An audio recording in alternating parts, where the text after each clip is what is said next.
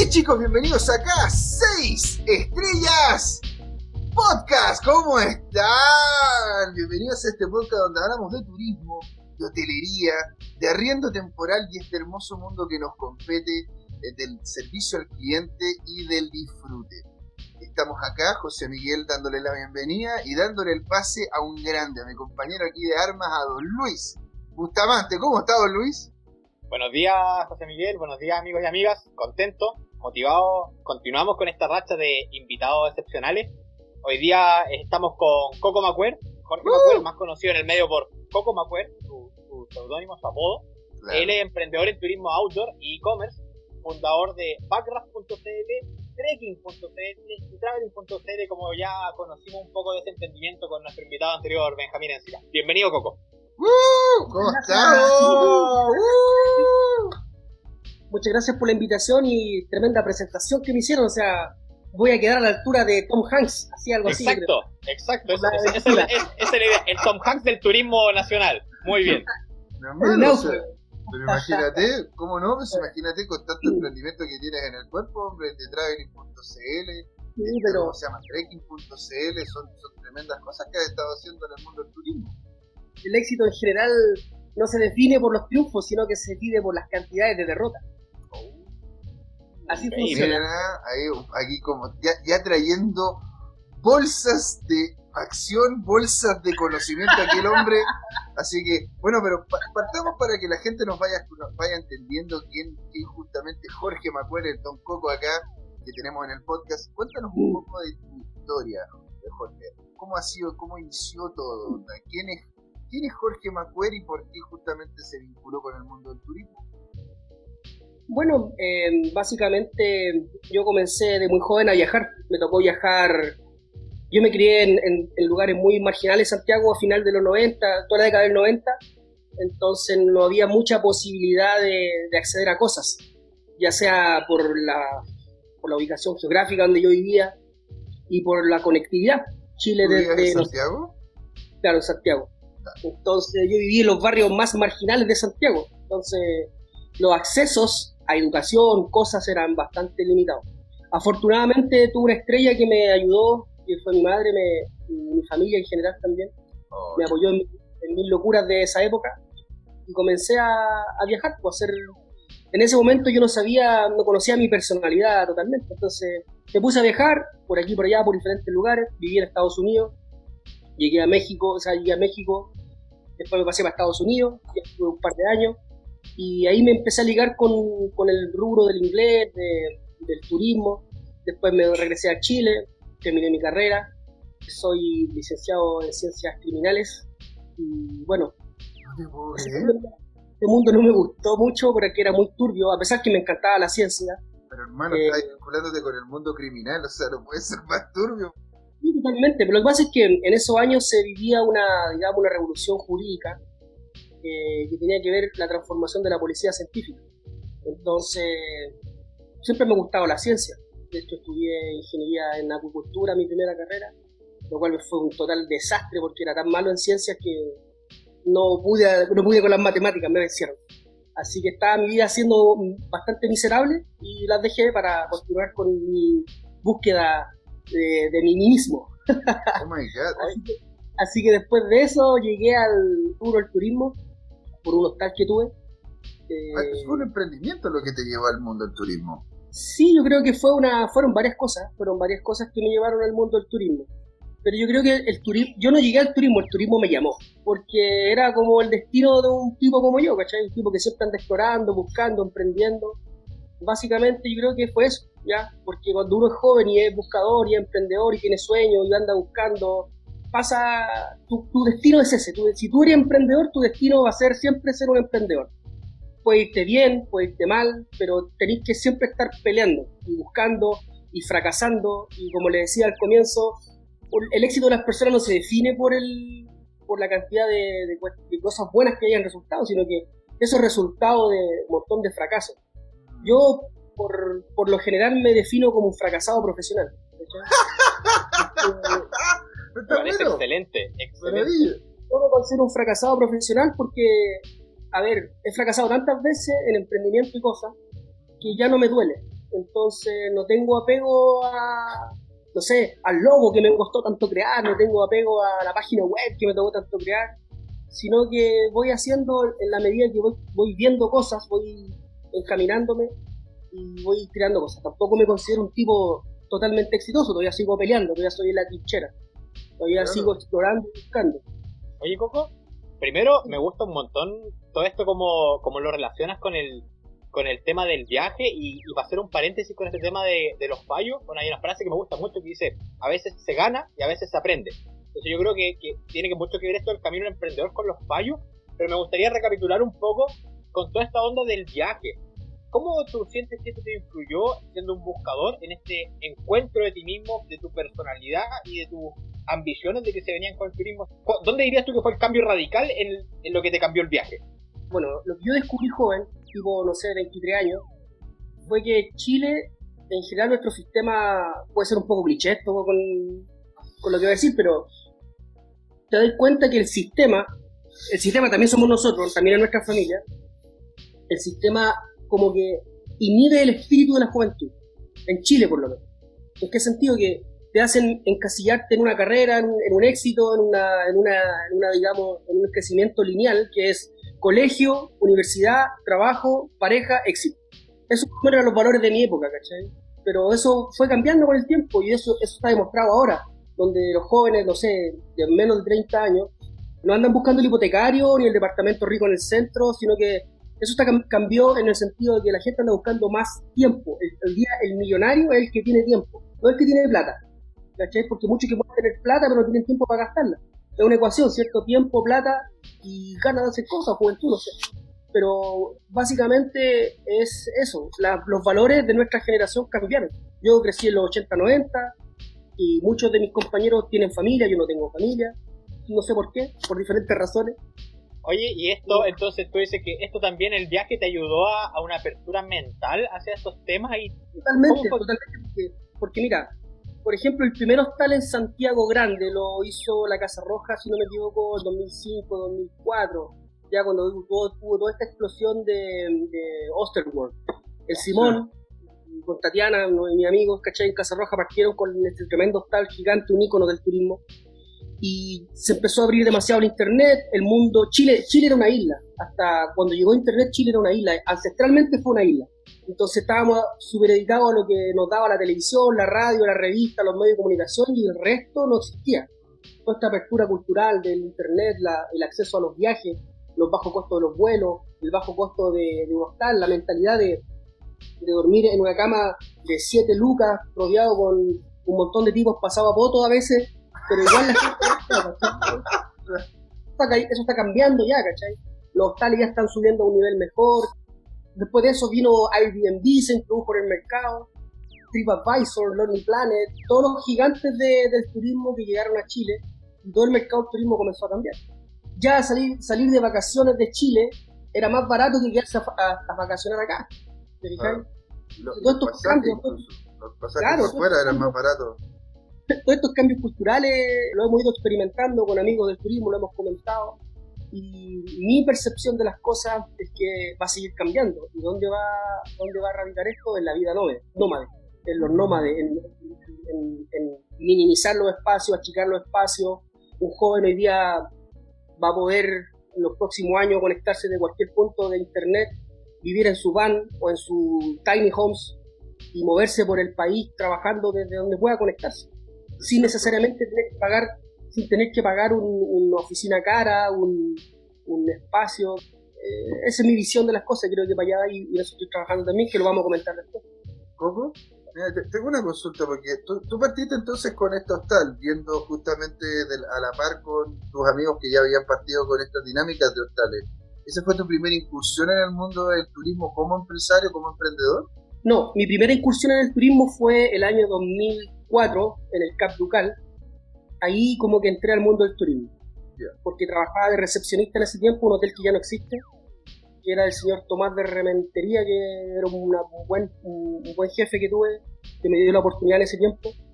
Y bueno, todo ese equipo de gente maravillosa que trabajé en en ese hotel me enseñó cosas muy interesantes. Hay, hay anécdotas muy buenas en los hoteles.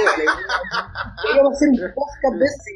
ya, eh, eso sí estaría bueno, ¿ah? Vamos a hacer una, una, ronda de las mejores anécdotas de hoteles. Uf, de hoteles, de hoteles, no, no, eh, Sería interesante. Entonces, pues, tú pasaste primero con esa experiencia como dentro de un sistema de hotel, ¿no es cierto? Después, claro, claro. el turismo convencional de lo que hay. De ahí pasaste al hostal. ¿Sí? Y, y, cómo, cómo, fue, ¿cómo fue el proceso dentro de la hostal y el resto de, la, el resto de las experiencias que has tenido dentro de la industria? Como todo cambio, son tortuosos, son, se enfrentan dolores de crecimiento, angustias económicas, problemas burocráticos, de todo, aprendizaje de tecnologías nuevas. Es, un, es, un, es, una aventura, o sea, a mí siempre me gusta acuñar una frase de Joseph Conrad que me la regaló un amigo. Creí que era una aventura y en realidad era la vida. Y en eso estoy ahora pensé que incursionar en la aventura de algo al final se transforma en mi forma de vida, en mi estilo de vida y siempre adaptándome, adaptándome a los nuevos cambios. Ahora estoy trabajando hace dos años en e-commerce, tengo mi emprendimiento y es un, es un, mundo fascinante porque se te abre una, una ventana de oportunidades de interrelacionar ideas, cosas, gente, producto, tecnología, mejorarle la calidad de vida a la gente ayudar a la gente a, disfrutar mejor sus vacaciones con productos de calidad, seguros. Entonces, yo encuentro un mundo fascinante y quiero seguir en esa línea, quiero seguir. Perdona que te corte, pero quedé con, ganas de continuar un poquito en este tema del... Porque tuviste un hotel y un hostal o fueron paralelos, uno primero, otro después. Yo trabajé. Ah, perfecto. Perfecto. Trabajaste en un hotel, luego, ¿cómo continuó este desarrollo? Porque en el hotel me imagino aprendiste mucho, te enseñó mucho esta gente, y de ahí cómo es el paso entre que comenzaste en el mundo del turismo hasta que desarrollaste tu primer emprendimiento turístico propio. Pasaron como cinco años, yo creo, cinco o seis años. Y bueno, fue todo más intuitivo, ¿ah? porque yo no, pertenezco a la, a la, escuela del turismo, yo no, estudié turismo, no tengo nada que ver con, con el dogma del turismo. Nosotros tampoco. De hecho, respeto mucho a la gente del turismo en general, pero creo que se podría ir más allá porque yo tengo como más un enfoque internacional más que nacional. Es por el oficio que uno ha tenido más que por la academia.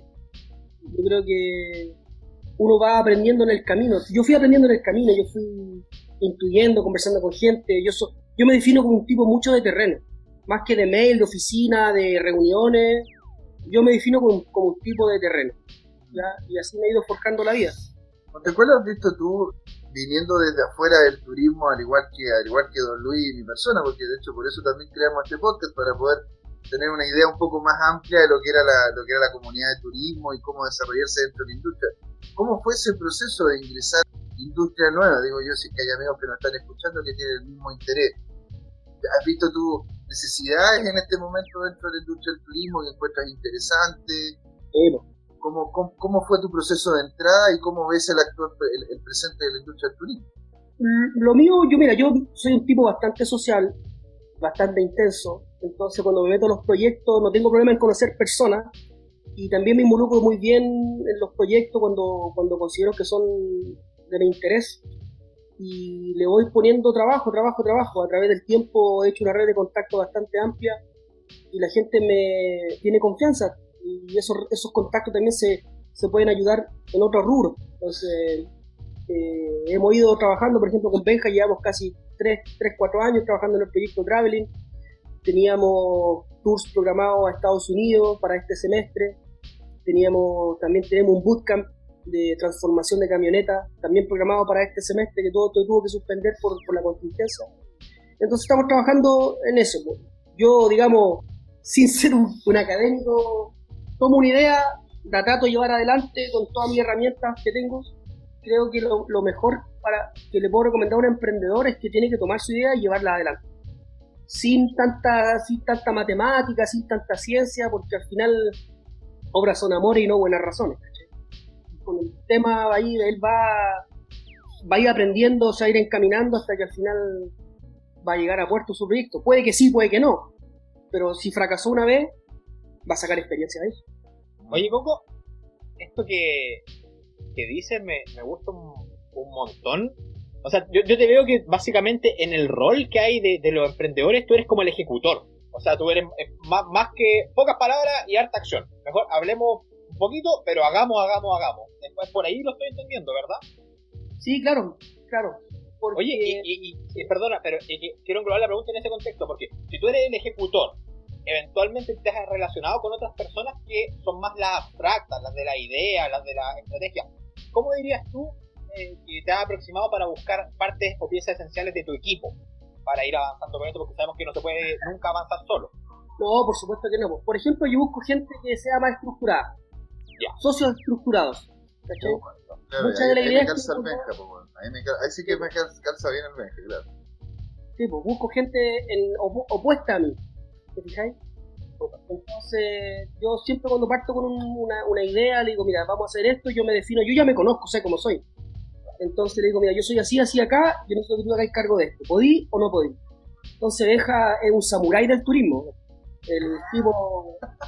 es el samurái del turismo. Oye, para los amigos que escuchan, nos referimos a Benjamín Encinas, invitado ya anterior de, de, nuestro podcast, que se ha repetido el plato, ya va a salir pronto su segundo capítulo, estén atentos. José Miguel, me parece que tú querías continuar, te veo ahí. Sí, claro, o sea, tú tuviste justamente que hacer un cambio dentro, dentro ¿cómo se llama?, de tu misma industria, ¿no es cierto? O sea, tú pasaste de, de lo que era un hostal a lo que es packraft.cl, que en definitiva es como para, son estas balsas, ¿no es cierto?, que se inflan. ¿Cómo, ¿Cómo llegaste a ver ese tipo de necesidad? ¿Tú vas avanzando en relación a lo que a lo que ves necesario, encuentras algo interesante y lo desarrollas? ¿Cómo, cómo llegaste a Parra.cl? Al Parra, como llegué, sí, una historia interesante el Parra. El año 2015, estamos haciendo una travesía en invierno cerca del Paso León en Cochamó. Andamos con un grupo de amigos, pues entonces no conocíamos la zona muy bien y ese fin de semana había mal clima y, bueno, yo recomendé que nos quedáramos disfrutando el 18 con su chicha y su empanada, pero el grupo decidió que quería hacer la travesía. Y bueno, dije, bueno, lleguemos hasta donde lleguemos. Y fuimos, nos aventuramos. De los, no sé, 7 días, 8 días que estuvimos, nos llovieron 10. Imagínate. Entonces, entonces bueno, todos mojados. Bueno, de repente quedamos atrapados en un río, en el traidor valga, el no, valga mucho el nombre, ¿eh? Algo suave. Claro. Y ahí, bueno, tuvimos un incidente, nos quedamos atrapados un par de días, tratamos de cruzar el río, también nos fue mal. Al final dije yo, pienso que no debo ser el único idiota en el planeta que enfrenta esta situación. Después que ya cuando pasó todo, ¿cachai? Así que me puse a buscar cómo se cruzaban los ríos. Y realmente cuando pongo, no sé, la palabra río en internet, veo unos botecitos pequeños que, que son livianos, y empecé a investigar. Después me fui al medio local y vi que el señor Pablo Besser, gran explorador chileno, cual tengo mi completa, tiene mi completa admiración por todo lo que logró la Transpatagónica el año 98. Me puse como el profe Massa. A ver, Está bien, pues, ¿te escuchamos? Y bueno, entonces ahí empecé a investigar, empecé a investigar, buscar, y yo, este proyecto, este producto en ese tiempo estaba muy metido en la montaña yo, y empecé a investigar, a buscar, y ahí digo en el bote. Y dije, bueno, los gringos deben cachar. Y ahí llegué a, a, los Packers. Y ahí empecé a investigar, busqué, contacté varias fábricas. Eh, unas me pescaron, otras me dijeron, no estamos ni ahí con el mercado de, Sudamérica. Y bueno, ahí llegué, a, finalmente llegué, conversé con MRS y creyeron en el proyecto.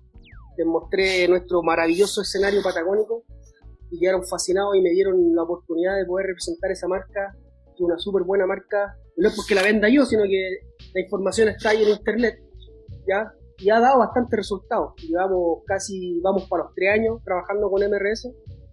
Impecable. Bueno, ustedes conocieron los botes en Amazonas, pues, entonces... Sí, de hecho eso quería decir que, bueno, Packraft eh, con Benjamín Encina y cuando fue Sergio, Sergio Ríos, que también le mandamos un saludo ahí.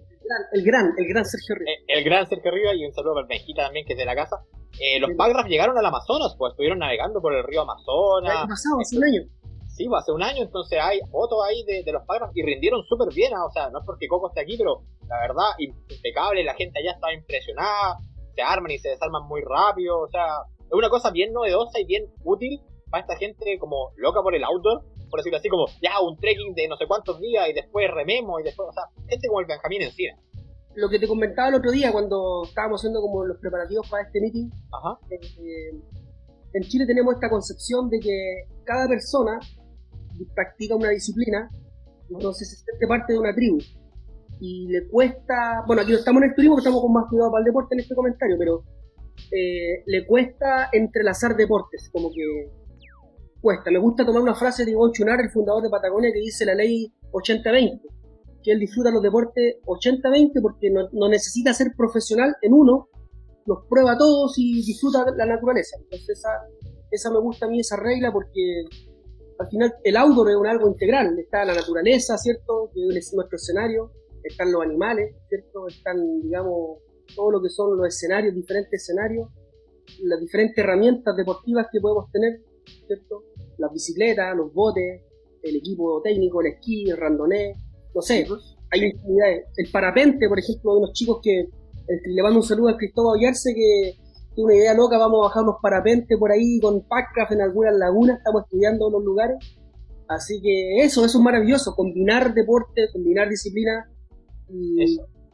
Chicos, miren, la verdad que yo de hecho me quería quedar con este, con, este cierre de la primera parte, estamos terminando ya la primera patita de este podcast, así que no se vayan ahí, seguimos con Jorge Macuer, con el Coco, con amigo ya de la casa, ¿no es cierto? Acá en 6 Estrellas Podcast, así que no se vayan, porque esto continúa. ¿eh? Ahí nos vemos. Hola amigas y amigos, les queríamos recordar que esta comunidad 6 estrellas la hacemos todos, así que siempre invitados a nuestros canales de difusión en YouTube, Instagram, LinkedIn y Facebook.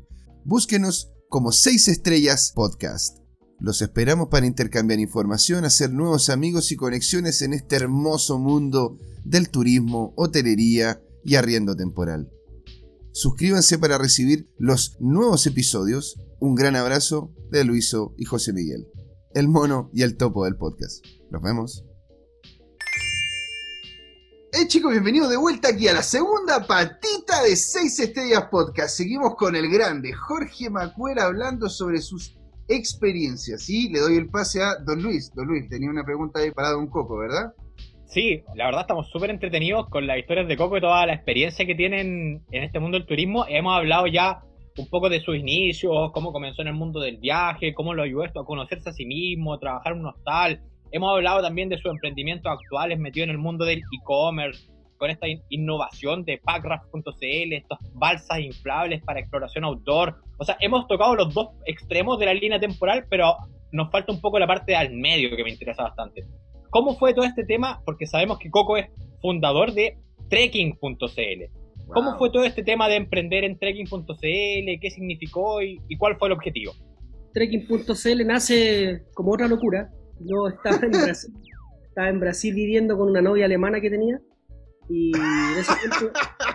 Pero este hombre tiene más historias que con Dorito. Esas son las buenas, imagínate las, las, de, las de paz. No, pero mira, básicamente estaban en, ese tiempo yo trabajaba en Brasil, estaba haciendo redes sociales para turismo, cuando partió toda esta cuestión de las redes sociales. Hacía redes sociales cuando el, el Facebook tenía el, el, tabloide, o sea, el tabloide largo al lado, ¿se acuerdan? Mm, ya, sí, sí, La fanpage tenía el tabloide largo. Claro, entonces ahí yo trabajaba con eso, desarrollaba redes de turismo para, en Brasil, en Salvador de Bahía. Y en ese tiempo, bueno, se había terminado el verano, tenía que regresar y dije yo, bueno, ¿qué voy a hacer cuando regrese a Santiago? Porque eh, necesito hacer algo, algo nuevo. Tengo ganas de hacer algo nuevo. Claro. Y al final, como yo hago páginas web también dentro de, no profesionalmente, pero sí levanto las páginas web, conozco el, funcionamiento, la dinámica, cómo se levanta una página web, pequeños conocimientos de diseño, pequeños conocimientos de, de programación, lo que me permite dialogar bien con los programadores y los diseñadores. Soy como un intermediario entre ellos dos, ¿cachai? Porque esos, dos mundos generalmente no les cuesta comunicar. el artista, que es el diseñador, ¿cierto? Eh, tiene una, una, concepción distinta al programador, que es más duro, es más estructurado totalmente y, y, nada, ningún término que no sea de su área no lo, no lo pesca, ¿cachai? Yo soy como un intermedio entre ellos dos. Entonces aprendí esas cosas y bueno, compré este dominio, que en ese tiempo no lo tenía nadie, ¿ya? Eh, me pareció sorprendente porque dijeron, bueno, como a mitad del siglo, ¿cómo no va a haber nadie aquí que tenga este no, no, nadie lo tenía. Así que trekking.cl fue una, uno de los grandes aciertos que tuve y estuvimos trabajando intensamente cinco años haciendo un trekking por semana, toda la semana, toda la semana gratuito, abierto al público, de forma, digamos, están todas ahí en el, el fanpage, están todas las fotos, lo que hicimos, Y lo último, la última gran operación que intentamos hacer fue el 2015, la expedición al Everest, como en modo trekking. Y bueno, por el terremoto que hubo lo bajamos y después al final me empecé a concentrar en traveling y me fui por esa lista. Pero tengo grandes historias en del trekking.cl. Y eso comenzó en Chile, pues. comenzó el 2012. Arrancamos con la página web, un grupo de amigos, pero no era nada, digamos, no era para hacer nada, sino que para hacer salidas. Y al final la gente comenzó a empujar, hagamos un grupo para postular a proyectos, hacer una fundación, bla, bla, bla, y todo ese grupo que había al final, que ellos solo. que ellos solo. Desde el punto de vista administrativo, financiero, legal, todos los cuales se fueron, conocieron parejas, eh, se fueron a estudiar extranjero. Todavía seguimos en contacto con todos ellos, pero el proyecto así como algo en el tiempo, con ese formato paró, ¿ya? Mm. Yo tengo otra idea para el trekking que la estamos, también la estoy pensando en el futuro, eh, pero necesito tiempo. pero va a seguir eso, trekking.cl va a seguir. Y ahí provocamos, la, provocamos en ese tiempo, el 2012, digamos, el boom del trekking en Santiago. Yo no- humildemente debo reconocer que eso influyó mucho en el deporte outdoor, porque nosotros llegamos a sacar 60, 70, 80 personas, logramos hacer 10 expediciones a las Torres del Paine en modo deportivo, que es importante destacar esto. Modo deportivo significa que nosotros vendíamos un programa completo de preparación, curso, vuelo, para que la gente misma llevase su equipo. No es turismo, que es distinto a que le, le hacen toda la gente. Tampoco está malo, ¿cachai? Pero nosotros lo hacíamos en modo deportivo, ¿ya? Había una preparación previa, una educación, y funcionaron bastante bien. Nunca tuvimos ningún mayor problema, todo salió impecable, las fotos están ahí, la experiencia. Oye, ¿cuántas, ¿cuántas expediciones hicieron a Torres del Paine en esa modalidad? 10, alcanzamos a Oye, 10. ¿Y algún aprendizaje que tú puedas extraer? Por ejemplo, ¿qué cosa te hubiera gustado saber al principio cuando comenzaste a hacer esta- estas expediciones que son más all inclusive, con comida, alojamiento, transporte, manejo de grupos grandes? ¿Qué cosa dirías tú que te hubiera gustado saber cuando comenzaste esto, que aprendiste después o que te ha servido para tus próximos emprendimientos que, sacaste de manejar grupos grandes en expediciones largas y remotas? Ya, mira, a ver, yo soy, soy- a veces soy bastante idealista, entonces las cosas que yo hago los trato de hacer como de la mejor, me- mejor intención posible, respondiendo siempre al cliente, enfocado en la necesidad de él y, en la actividad que estamos, vamos a realizar. ¿Por qué te comento esto? Porque de, todas las- la- de todas las cosas que yo he, he realizado en turismo, nunca he dejado a nadie votado, nunca le he fallado a mi paquete, le ha fallado a alguien, porque lo hago yo y no los tercerizo, no los tercericé. Entonces, en eso yo soy súper responsable y he cumplido bien y Benja te puede dar fe de eso, de lo que, de lo que yo estoy diciendo. Entonces, eso en sí provoca un estrés gigante, ¿ya? Entonces, respondiendo a tu pregunta, cuando partí con esto me hubiera gustado haber sabido lo siniestro que puede ser la industria desde el punto de vista de las formalidades. Me imagino que pasan en muchos rubros, también lo he visto en otros rubros, pero el, el tema del turismo es muy especial porque tú estás jugando con las vacaciones, con la expectativa de una persona. O sea, si tú Mm. haces una operación mal, le cagáis las vacaciones a una persona que se ha matado todo el año, ¿cachai? Ha juntado sus luquitas, ha confiado en ti, y si tú lo haces mal, le cagaste el año a esa persona, ¿cachai? Entonces, más allá de las demandas que puedan surgir y todo eso, también hay una responsabilidad como ética con el turista. Y viendo lo que tú me preguntabas, me hubiera gustado un poco más estas maniobras siniestras de gente del turismo que, que ofrece cosas, no cumple, en algunos casos el transporte más que nada, que es una industria, es un rubro bastante, digamos, oscurillo. Sin generalizar, hay pequeñas excepciones de gente muy turbia, pero en general funciona bien, ¿ya? Pero por estos pequeños elementos, de repente tu empresa, tu emprendimiento puede ser dañado. Y eso me hubiera gustado haberlo conocido un poco más cuando partí en este. ¿Cre- ¿Tú crees entonces, Coco, de que en definitiva uno para poder ofrecer o poder tener la tranquilidad de que está ofreciendo realmente el producto y está entregando realmente el producto que está ofreciendo, hacer una integración vertical en relación a lo que uno puede hacer? O sea, de que uno vea el tour, uno haga el tour, uno esté ahí encima de, de- de eso, o encuentras tú que tercerizar es una opción, es una opción ponte tú en el Chile? Yo creo, yo creo que todas las opciones son válidas. Lo que pasa es que todo va, va a caer en el tiempo que lo estés haciendo con ese proveedor, en la confianza que tengas con él, ¿cierto? Eh, en la cercanía. Porque, por ejemplo, yo no le confiaría a un proveedor nuevo una operación grande. Si tú eres tú un operador, y, y eres, tienes el, el tour operador, no agencia, tú puedes hacer toda esta verticalidad, ¿cierto? Pero si eres agencia, tienes que tener a alguien supervisando esa operación porque, como te digo, o sea, eh, trabajar, con, trabajar con personas es súper delicado. El ser humano es un, es un elemento del universo bastante especial. Mm. Entonces tenéis que tener, tenéis que tener mucho, mucha delicadeza y experiencia en temas de turismo. Mucha gente se ha aventurado a hacer turismo. Yo fui uno de ellos también. Pero en los primeros pasos te puedes pegar unos costalazos bastante fuertes. Bastante fuertes. Oye, y, con respecto a eso, a eso mismo, por ejemplo, los costalazos y las caídas y todo, me gustó esa aproximación donde tú comenzaste el podcast hablando que lo importante es recuperarse y todo. ¿Cuál, cuál dirías tú? A ver, ¿con qué te apoyas tú cuando tienes que recuperarte? Hay gente que se apoya en la familia, hay gente que se apoya en los amigos, hay gente que se apoya en el deporte, otra en la religión. ¿Dónde te apoyas tú cuando tienes que sacar fuerzas? Yo creo que en parte eh, las redes de contacto, amigos, familia también. No soy una persona de mucha fe, digamos, religiosa. ¿Ya? Creo más, creo más en, en- en el hombre, en la actitud, en, en la perseverancia, en la resistencia, ¿cachai? Como en, en el optimismo, pensar positivo. Me gusta mucho esa frase que dice, las palabras construyen realidad, yo soy súper positivo, puedo estar en lo más profundo del fondo, pero siempre voy a tener una actitud positiva y sé que todos los problemas, los problemas y los éxitos siempre son pasajeros, ¿cachai? Así que hay que, esa es mi mentalidad, es mi filosofía. Eh, yo creo que eso, apoyarse en, en- en lo que uno tiene a mano. Todos tenemos diferentes herramientas, recursos. Eh, cuando uno viene a la vida, viene con un paquete de un paquete de, de cosas buenas que te van a ayudar y también venís con un paquete de cosas malas. Tenés que concentrarte en las cosas buenas, potenciarlas y conocer las cosas malas para disminuir esas cosas malas o potenciarlas, mejorarlas. Entonces, yo creo- justamente, tú justamente potenciaste entonces lo que ya habías vivido en trekking.cl para avanzar en lo de traveling.cl o Sí, totalmente, totalmente, totalmente, totalmente. Claro, porque el trekking me ayudó a conocer eh, el comportamiento humano en el cerro la gente. claro, en el No, cerro la ahí, gente ahí, cambia. ahí, compadre, hay historia en el trekking.cl, eh, anécdotas, chascarros, incidentes, accidentes. Hay mucho, hay mucho que hay a echarle mano de experiencia increíble.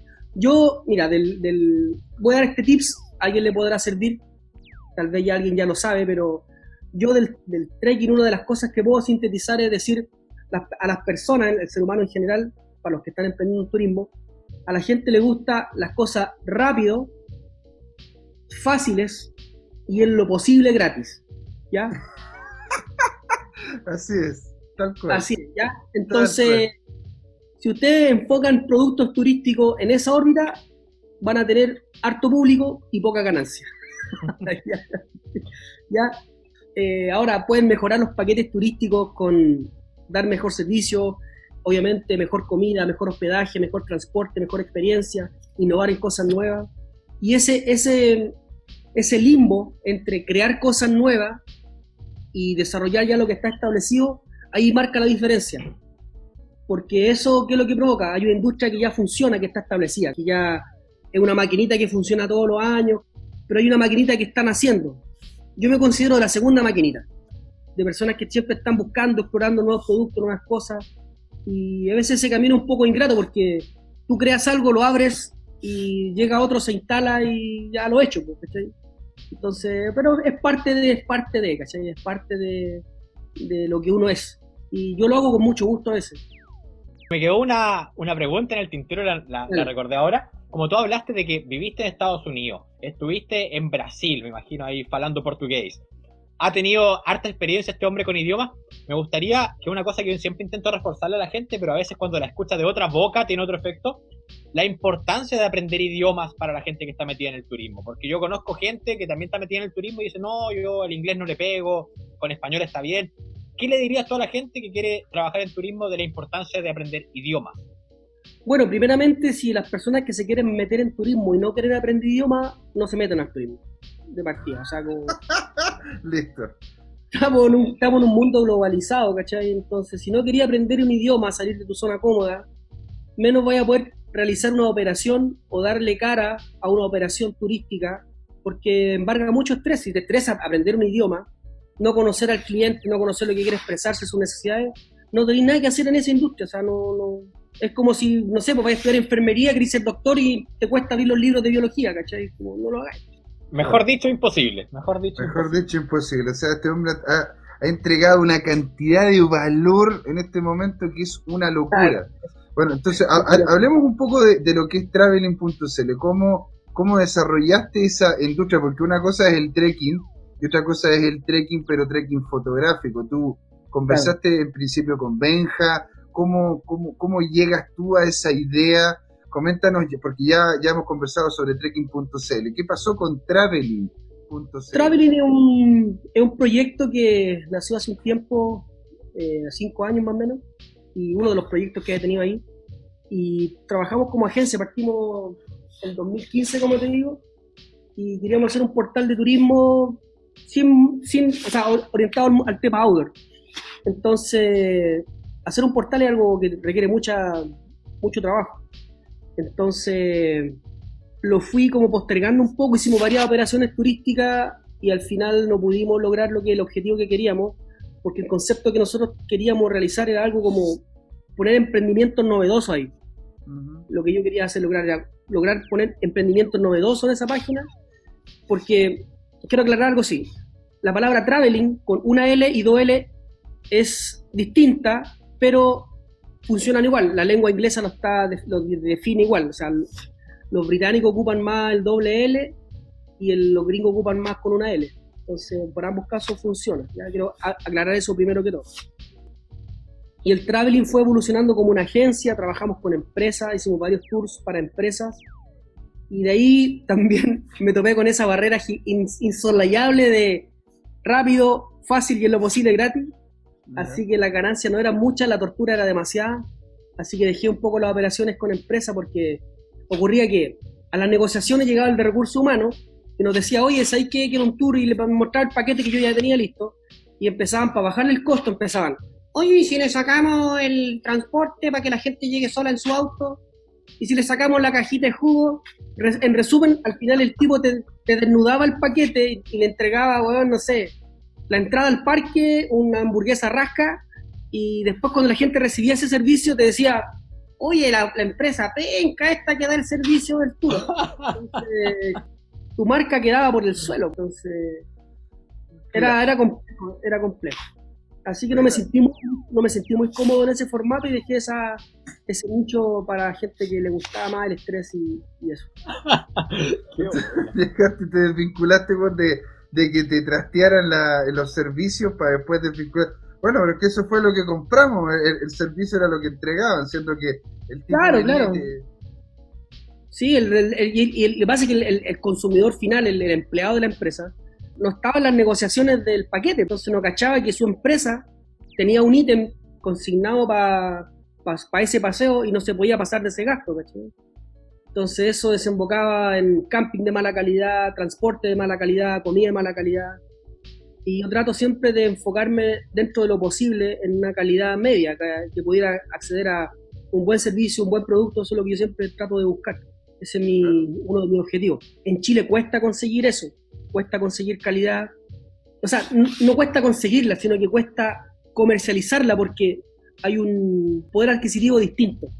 Y se mueve mucho en redes de contacto el tema de, de poder acceder a gente con poder adquisitivo que puede pagar una buena calidad. Gente que lo paga, ¿cachai? Gente que lo puede pagar. Pero entrar a ese mercado es bastante, digamos, difícil. Yo creo que Claro, porque ahí, ahí como, ¿cómo se llama? También entra el tema de hacia dónde uno apunta su, su emprendimiento del que sea turístico, porque básicamente hay, hay diferentes formas de agrupar esto, pero están el grupo de gente que va a pagar siempre lo menos posible. Está el grupo de gente que quiere la mejor relación precio-calidad y está el grupo de gente que no le importa literalmente el valor de lo que tenga el dinero. Eh, que entramos como un poco más en el lujo, por decirlo así. Claro. Entonces, por lo que entiendo, tú te enfocabas en el medio, en esa gente que Claro. quiere la mejor relación precio-calidad. Claro, claro, yo me enfoco en eso, ¿cachai? Porque igual la gente que quiere un servicio de excelencia, a ver, la aventura, la adrenalina no están en los servicios de excelencia porque eso requiere, requiere entregar emociones a la, a la experiencia, ¿cachai? Requiere, requiere meter las manos en la masa, ¿cachai? Y, y el público, digamos, de elite a veces no está dispuesto a hacer eso, o sea, no quiere estar ahí tranquilo, quiere estar con todos sus lujos y muchas veces el lujo no, no, no significa sacrificio. Por ejemplo, mira, yo eso te lo grafico en el siguiente ejemplo. Nosotros vibramos con Patagonia, con glaciares, filetes, lugares escondidos, lugares ricos. Una persona que no está dispuesta a caminar, a remar, a pasar frío, hambre, a pasar todo ese tipo de penurias, que para nosotros son un, manjar, eh, difícilmente le va, a costar llegar a eso. Ahora, lo podemos hacer en helicóptero, pero no es lo mismo. Claro, Bueno, y una pregunta, tú que has estado en tanto contacto con el mercado nacional turístico, ¿cómo, ¿Cómo podrías definir, te fijas, los productos a nivel nacional? Onda? ¿Cómo podrías decir qué es lo que anda buscando el gran grupo humano? Porque tú te estás especializando en eso, ¿no es cierto? En el que anda buscando la mejor calidad, el mejor precio. Pero, por poner un ejemplo, ah, una de las cosas que, me ha pasado a mí aquí en el BNB es que de hecho los que tienden a ser más exigentes son los nacionales. ¿Te ha, pasado eso? ¿Cómo, ha sido la experiencia acá? mira, en, base a lo que tú me planteas, tengo una mirada de la siguiente manera. A ver, el turista extranjero cuando sale, generalmente imagina, piensa, o sea, está más abierto a las, em, digamos, al, consumidor de Airbnb, ¿cachai? No al que se va al hotel 5 estrellas. Él está dispuesto siempre a sacrificar parte de su comodidad por una experiencia.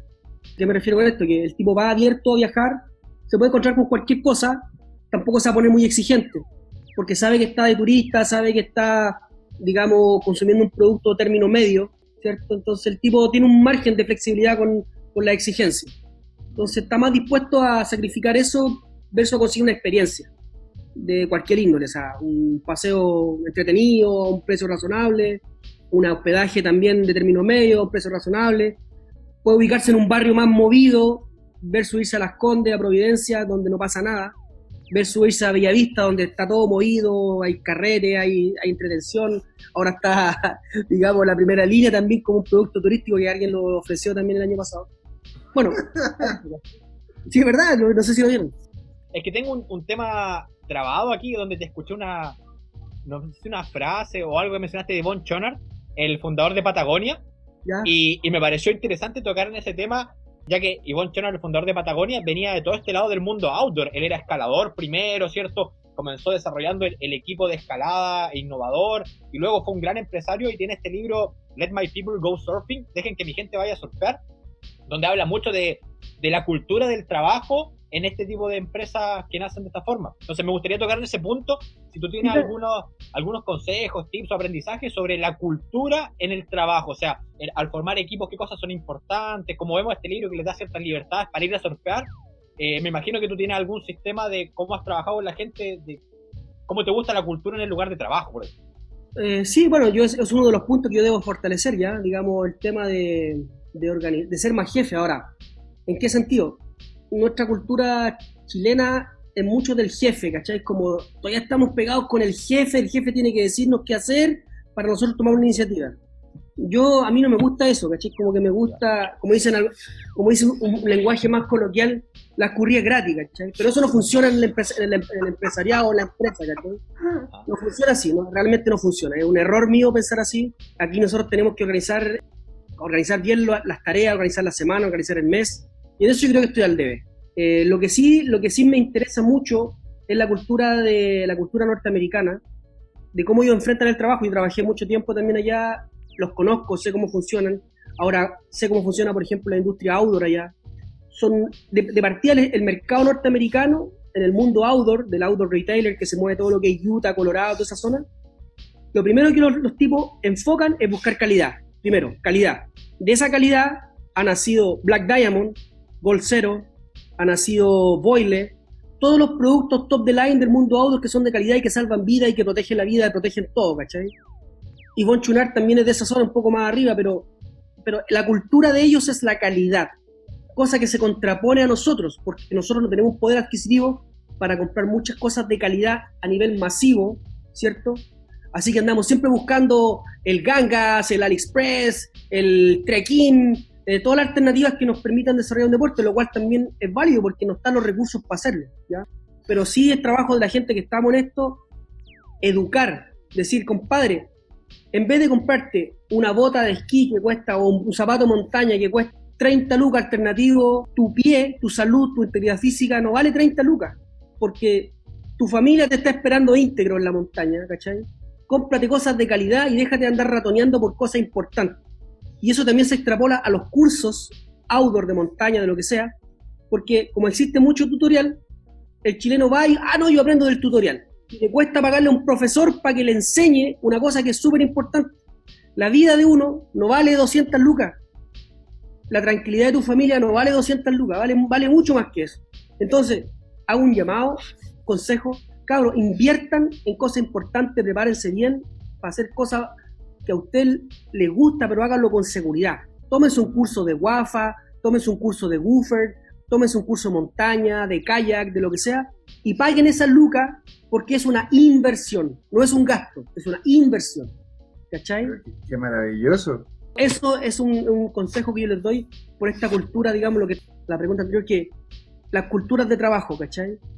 Eso, si vamos a hacer las cosas hay que hacerlas, procurar hacerlas bien dentro de nuestro medio, que cuesta mucho, pero hay que, hay que enfocarse, esforzarse para llegar a hacer las cosas lo mejor posible, lo mejor que está al alcance de nosotros. Buenísimo consejo, y de hecho, qué mejor manera de ir cerrando ya esto, chicos, porque ya nos estamos literalmente acercando al fin de esta segunda patita del podcast. Así que, Jorge, quería darte este minuto para que pudiese comentar cuáles son tus redes sociales, dónde te ubicamos, cuáles son las páginas importantes en las cuales tendríamos que meternos para poder estar en contacto contigo. Bueno, primero, para cerrar, dar las gracias a la oportunidad de transmitir esto a la gente. Yo soy un tipo que generalmente no hablo mucho en las redes sociales y no me gusta andar haciendo tanta propaganda a mis cosas porque, no sé, trato de hacerlo como lo más bajo perfil posible. Las redes sociales que estamos fuerte día promocionando el traveling, donde hay cursos, hay expediciones que van a venir prontamente. Los cursos del Benja son increíbles, el Benja tiene una paciencia, tiene un nivel técnico bastante elevado. Es un samurái, el samurái de la fotografía y el turismo. Traveling.cl y busquen al Benja, cualquier cosa tipo súper profesional, súper anegado por su pega. Y yo estoy enfocado en el packcraft.cl, ahí estamos desarrollando ideas, hay muchas cosas que se van a venir, yo creo, en los próximos tiempos cuando termine todo esto. Arroba packcraft.cl en Instagram, ahí estamos, siempre estamos haciendo videos con el Sergio Ríos, con el Benja, con el Waldo Aguayo, uno de los jóvenes más motivados con el Packcraft, un tipo de concepción absolutamente motivado, un joven con espíritu. Eh, yo creo que va a ser uno de los buenos packraftistas de, de, Chile, digamos, de, de la Patagonia, por su espíritu. Y cualquier cosa que tengan, ahí están los contactos, mi celular está en la página web, cualquier duda que tengan, cosa que quieran hacer, ahí estamos abiertos a, la comunidad. Muy bien, bueno, y don Luis, ¿usted tiene alguna otra cosa que decir? ¿Ya vamos cerrando? No, más que todo agradecerte, Coco, eh, muy buena onda, muchas gracias, muy real, así que nada, súper contento, súper agradecido y espero que a los amigos les guste este capítulo y hasta la próxima. Ahí nos vemos, ¿ah? y no se vayan porque van a seguir los episodios, van a seguir viniendo más bombas de valor como esta, porque a lo mejor es posible que vuelva, ¿no? Dale pues, Oye, quiero agradecer, antes de cerrar, quiero agradecer a los tal Chucado acá en Osorno que nos ha tenido cobijado por la pandemia. Nosotros que hemos atrapado acá, eh, atrapados en buena forma, porque estamos súper bien y estamos conociendo la dinámica de acá de Osorno y bueno, Ostar Chucado, acá en Osorno, contáctenlo si quieren pasar por acá. Osorno es una ciudad muy estratégica, está a una hora de todo. Puerto Vara, Puerto Montt, Valdivia, la frontera, así que visítenla. agradecemos entonces a Ostar Chucado, muchas gracias por estar acogiendo a, Coco. Y, nada, los que quieran amigos ahí lo pueden contactar los que tengan un, viaje a Osorno. Chicos, entonces yo aquí José Miguel despidiéndome porque esto fue 6 Estrellas Podcast. Ahí nos vemos.